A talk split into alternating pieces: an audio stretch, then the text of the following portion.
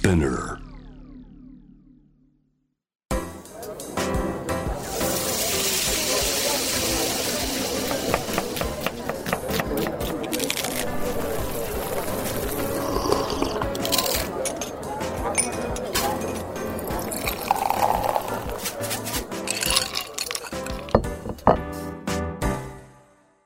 味な副音声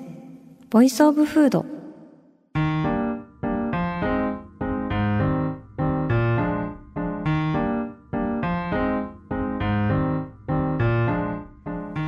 野紗季子のポッドキャスト味の副音声 Voice of Food 第91回目始まりました。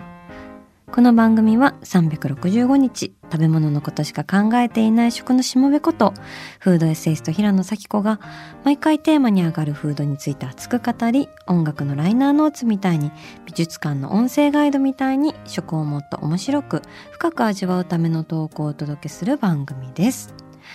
はい。あの今収録は2月末なんですけど2月の速さな。もう秒でほんとチョコ食べてたら一瞬で終わってしまって花粉もすごいしいよいよ春だなって思う時こそ薄着して風邪ひいたりね。あと逆にあったかいのに厚着しちゃって春の心地よさを潰したりね。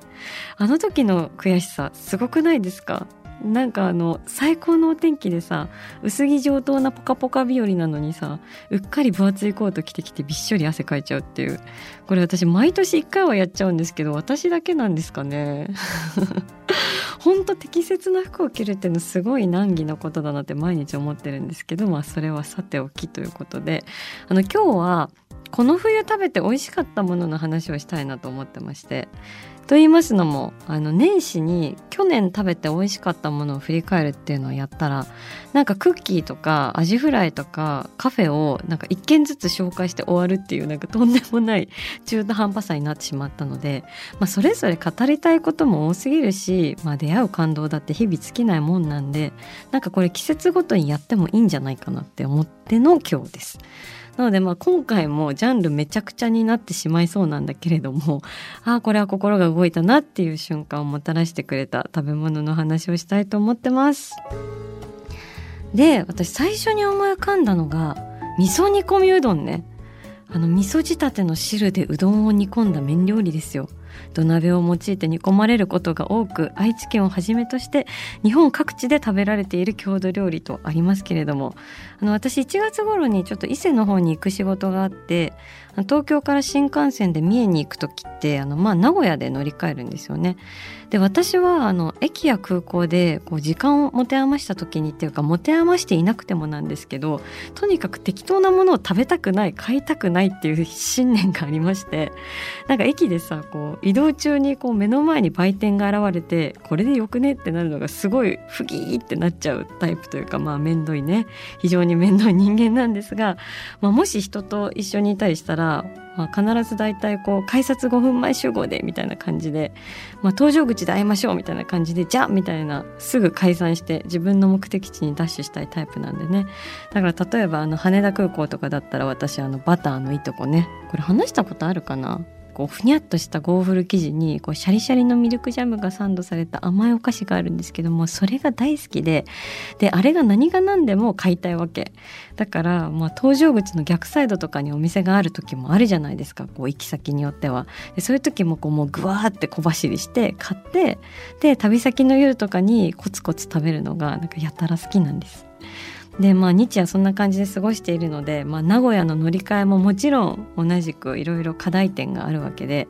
でよく買うのは天むすねあの元祖天むす千住さんっていうこれあの名古屋駅の中でも新幹線口からだとかなり行きづらい超難易度高めなスポットにあるんですけど近鉄名古屋駅の近くまで行かないと買えないんですけどまあそこはね私は行きますよね。でただしねこう人気だからこう夕方には終わってたりしてそういうギリの時間にこうあるかなないかなみたいな感じでこうそわそわしていくね。あのかけに行く緊張感もすごい好きなんですけどこのまだあるありそうって思ったら前のおじさんで終わりみたいなね。あの破れたり感みたいなね。私の嫌いな言葉はこの前の人で完売っていう言葉ですけどまあ悔しいけどねそういう悔しさがまた人を成長するというそんな感じのことを あの思ってますけどあと名古屋で言うとアンプ3キラさんっていう不まんじゅうね。あの大口屋さんっていう和菓子屋さんのシグネチャー菓子なんですけどこれ生麩のお菓子なんですよ。で私といえば生麩好きじゃんって知らないと思うんですけど あの上品でさらっとしたこしあんをもちもちプルプルの生麩で包んでそれを漬けしたサンキラっていう葉っぱで包んでるんですけどその葉っぱの香りと塩味がもう絶妙に効いていてああこれいくらでも食べられるなっていう風になるやつです。でこれもねあの駅構内のお土産屋さんで、まあ、どこにでも売っているわけではないんですよ。あの JR 名古屋駅中央コンコース内のギフトキオスク名古屋にそのショーケースの中に入っているという。でもこれもね売り切れてることが多かったりするんでまあそんな感じで。なんか名古屋駅グルメガイドみたいになってますけどまあどこに行ってもねめぼしいものが常にあるわけなんですが。であのだいぶ話されてますけどそもそもの話に戻ると味噌煮込みうどんね。もちろんあの名古屋駅にもあの味噌煮込みうどん屋さんありますよ。それがあれです。味噌煮込みうどんといえばの山本屋本店さん。皆さん知ってますかね？山本屋本店さん。行ったことあるかな？もう行ったことある人とはもうマジであの店最高じゃないですかっていうふうにあのハグをしたいんですけど私は本当にすごく大好きででまあそれがあの JR 名古屋駅1階の名古屋うまいもん通りの中にありましてでまあ先日の伊勢行きの最中にも、まあ、乗り換えの時にちょうどお腹空いてるタイミングで時間もあったのでよっしゃってもう味噌煮込みチャンスと思って行ったわけなんですよ。で山本屋本店の何がいいかっていうとまずお店に着くとすぐにおかわり自由のお漬物が出てくるんだよ。こうきゅうりとか大根とか白菜とかねこの間行った時はきゅうりと大根でしたけどそこに生姜がついてくるんですよね。でこれらがね後から後々まあ力を発揮してくるんで私はとりあえず手をつけないでそいつらをずっと眺めるっていう時間を過ごすんですけどまああとサイドメニューもね結構魅力的なんですが、まあ、その辺りは涙を飲んでスルーして私はだいたい味噌煮込みうどん一本勝負でやっていきますと。でまあストレートに味噌煮込みうどん行くんですけどここであのオーダーの時に絶対にご飯も一緒に頼んでほしいの。もう小食の人でも絶対頼んでほしい。食べられるから。あともう本当にダイエットとかいいからってもうこの時だけは思ってほしくて、まあ、ご飯白いご飯をですね味方につけてあの味噌煮込みうどんに挑んでほしいんですが。でまあそうやって無事白米付きの味噌煮込みうどんを頼みましてしばらく待っていると待望の味噌煮込みドカンと運ばれてきます。土鍋です。で土鍋の蓋が閉まってます。でも私そのパカッてするアトラクションが大好きだからさ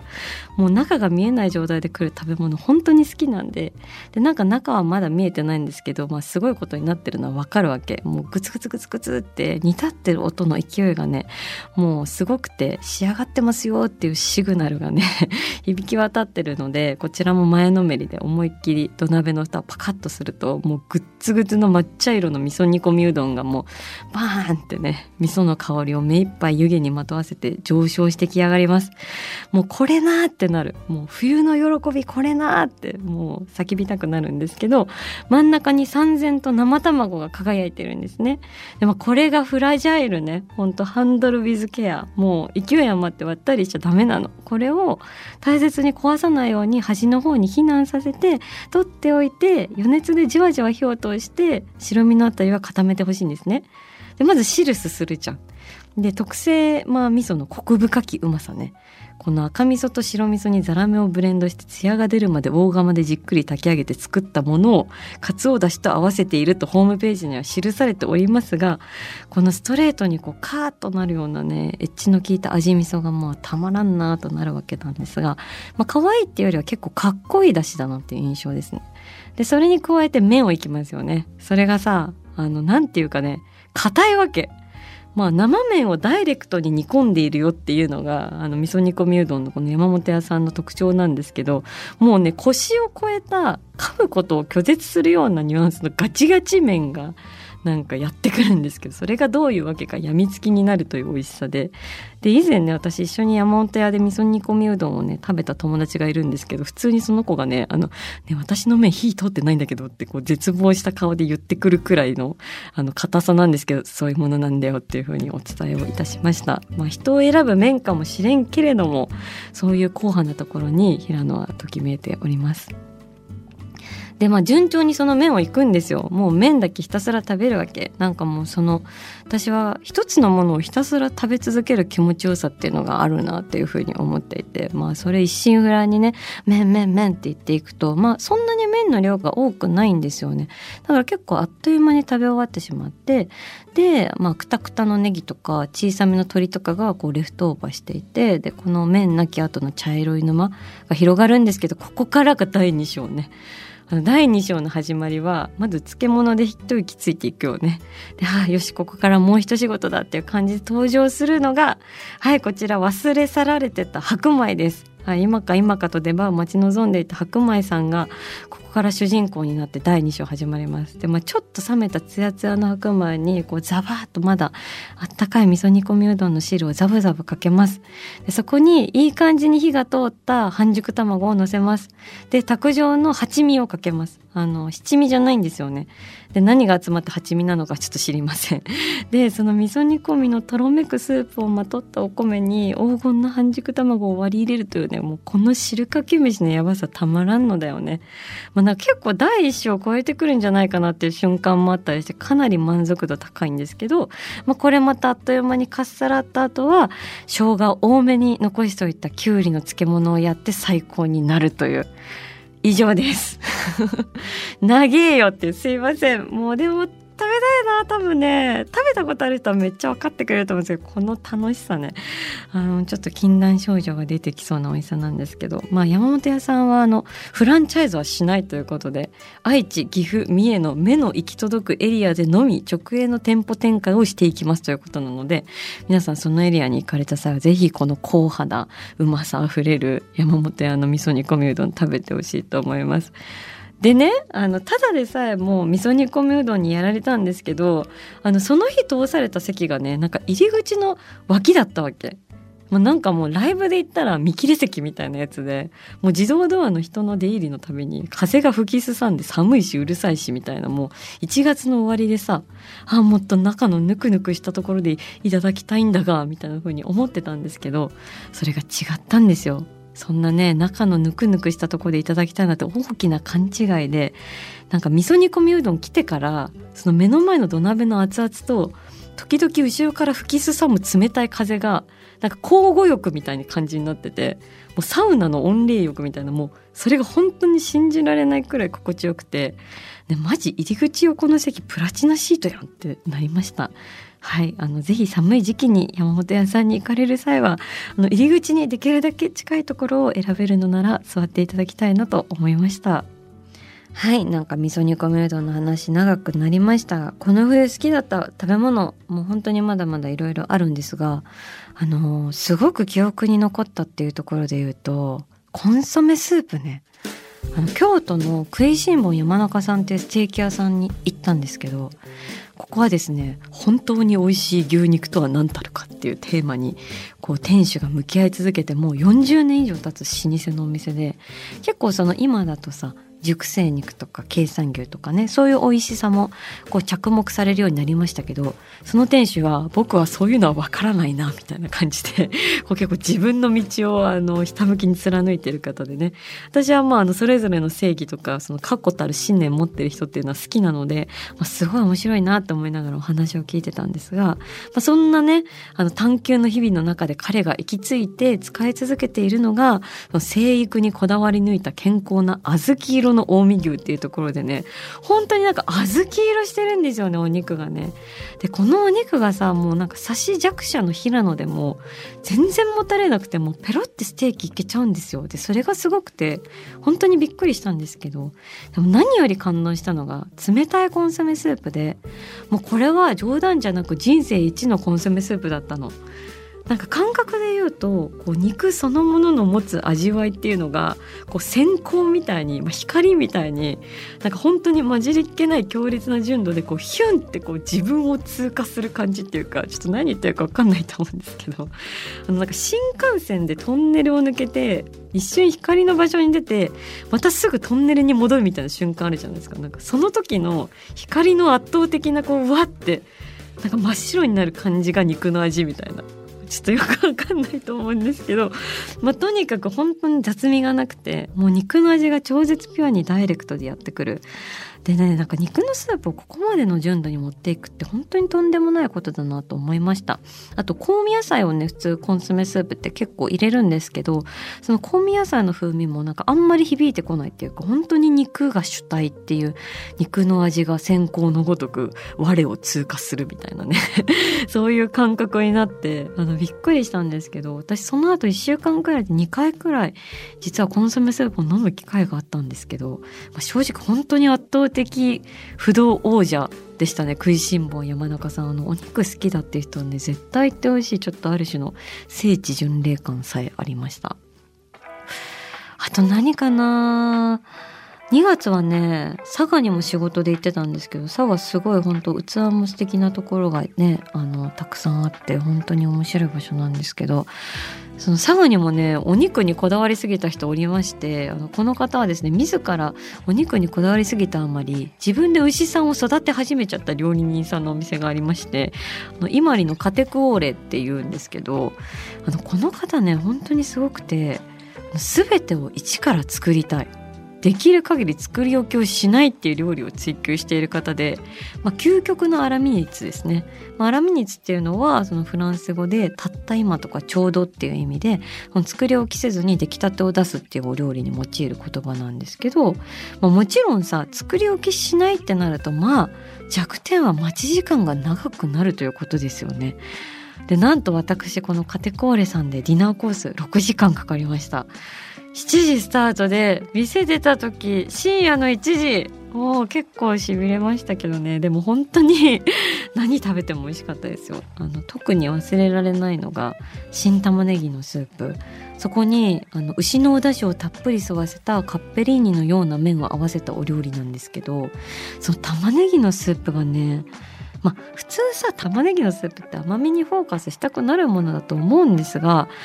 それをしないんですよねこのカテコーレさんは。でね何をあのフォーカスするかっていうとねこう極めて爽やかな澄んだ玉ねぎの香りみたいななんかこう青い香りみたいなのがねこうふわ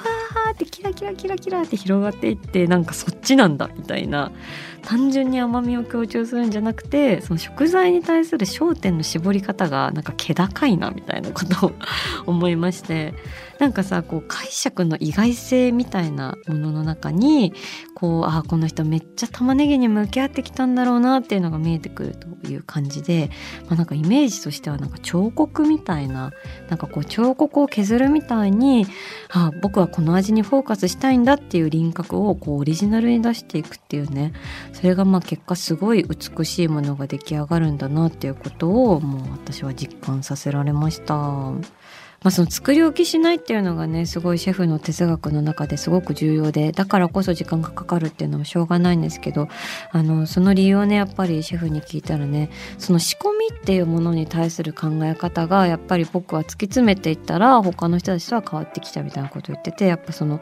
料理人の生産性を上げるための仕込みってていうのは食材の最大限の味を生かす仕込みではないみたいなことを言っててだったら僕はその生産性っていうのは捨ててでもとにかくその食材の最大限の味を生かす仕込みっていうのを皆さんに待ってもらってでも提供していきたいっていうのでお一人でやられているっていうこのね信念って思いましたね。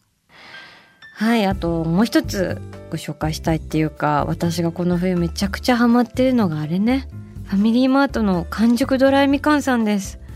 これさ私あの SNS にね投稿したんですよねちょっと前に。で投稿した後にそのアジナフコンセでは話してないのにすごい皆さんアジナフコンセのタグ付けをしてこれを食べて美味しかったっていうのを投稿してくれて私すごい嬉しくてちょっとアジナフコンセでも話したいなって思ってたんですけどこれあのセブンでもローソンでも出会えない。ファミリーマートだけにしか売ってないんですよ。ドライみかんっていうのは今のところね。でこれめちゃくちゃ美味しくてちょっと美味しいポイントをまず申し上げたいんですけどその一つ目は食感ね。あのさこう薄皮が一緒にこれドライされてるわけですよ薄皮と果肉が。でまあドライフルーツっていうと大体果肉のみみたいなことが多いと思うんですけどあのドライみかんさんは薄皮と果肉どちらもあの一緒にドライされてるからこうなんか絶妙にこう二重の食感っていうかなんか食感の複雑性みたいなのが生まれていて心地よいんですよね。なんか噛むことの心地よさみたいなのがすごい高くてそれがまず最高っていうのあるんですよ。あと甘みと酸味のバランスねこう甘いだけじゃなくてちょっと酸味があるっていう私酸味が好きだからよ。あの梅のドライフルーツとかも大好きなんだけどやっぱ酸味があると飽きないですよね、まあ、これまあクエン酸とかちょっとねあの使って酸味も引き出しているっていう感じではあるんですけど、まあ、私ファミマのドライみかん好きになって結構いろんなドライみかん食べたんですよ、まあ、地方とか行っても道の駅とかに結構ドライフルーツあるじゃないですか。でみかんとかも結構あっていろいろ食べてみたんですけど、まあ、なんかねやっぱ甘いだけのドライみかんとかも結構あるんですよね。とか逆にその薄皮みたいなところがかなり乾燥されてカリッカリになっちゃって干からびててパサパサしてたりとかあとその薄皮の部分が結構ほろ苦かったりとかするんですけどあのドールさんのは、まあ、ちょうどいい塩梅っていうかなんかこう甘くないめっちゃストイックなやつとかじゃなくてこう適度にね包容力のあるこうやっぱカジュアル感というかみんなに愛されるためにに生まれてきたよみたいな絶妙なこう半生感とかねあの甘さとかね酸味とかも本当にいいバランスになってるのであのぜひ皆さんに食べてもらいたいなって思うんですけど今日もなんとスタジオにお越しくださっているということで紹介したいと思います、えー、ファミリーマートの完熟ドラミカンさんです。わはい震えておりますけれどもえー、1個食べていいんですか？食べてもなんかサクッともカリッとも何も音がしないんであれなんですけど。はいパウチに。これがね結構あっという間になくなっちゃうんであの絶対見つけたら2個は買った方がいいですよ皆さん。いただきます。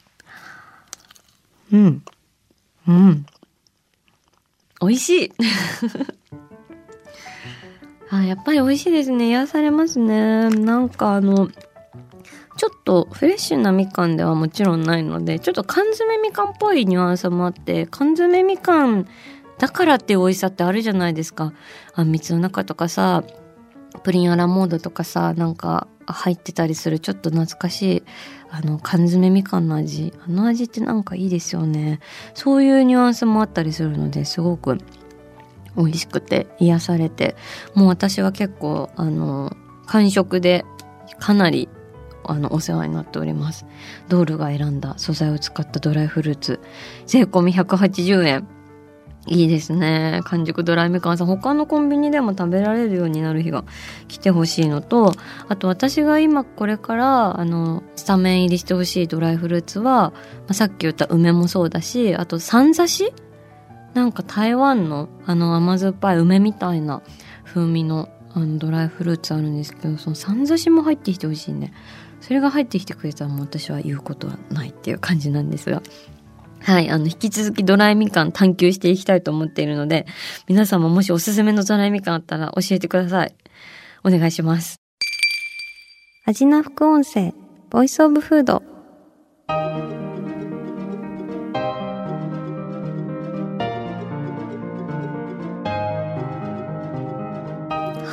えー、今回は平野咲子がこの冬好きだった食べ物についてお話ししてきましたがまたしても脈絡なくて申し訳ない。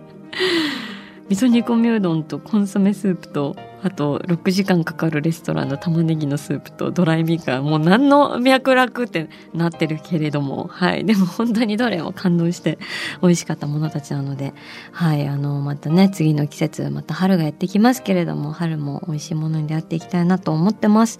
で、えっと、後編の次回なんですけどぜひともアジナフレーズの皆さんのこの冬好きだった食べ物もあの聞いてみたいなと思ってますのでぜひぜひメッセージを送ってもらいたいなと思っています。メッセージジを紹介された方には番組オリジナルステッカーをプレゼントします。メッセージはアジナフコンセのインスタグラムもチェックして送ってください。そして、アジナフコンセは毎週月曜日に配信しています。さらに J-Wave のラジオでもお聴きいただけます。毎週金曜日深夜12時30分から FM81.3J-Wave こちらもぜひチェックしてください。平野咲子が届ける味の副音声ボイスオブフード。次回も食べ物への愛を声にしてお届けしていきます。あお腹すいた。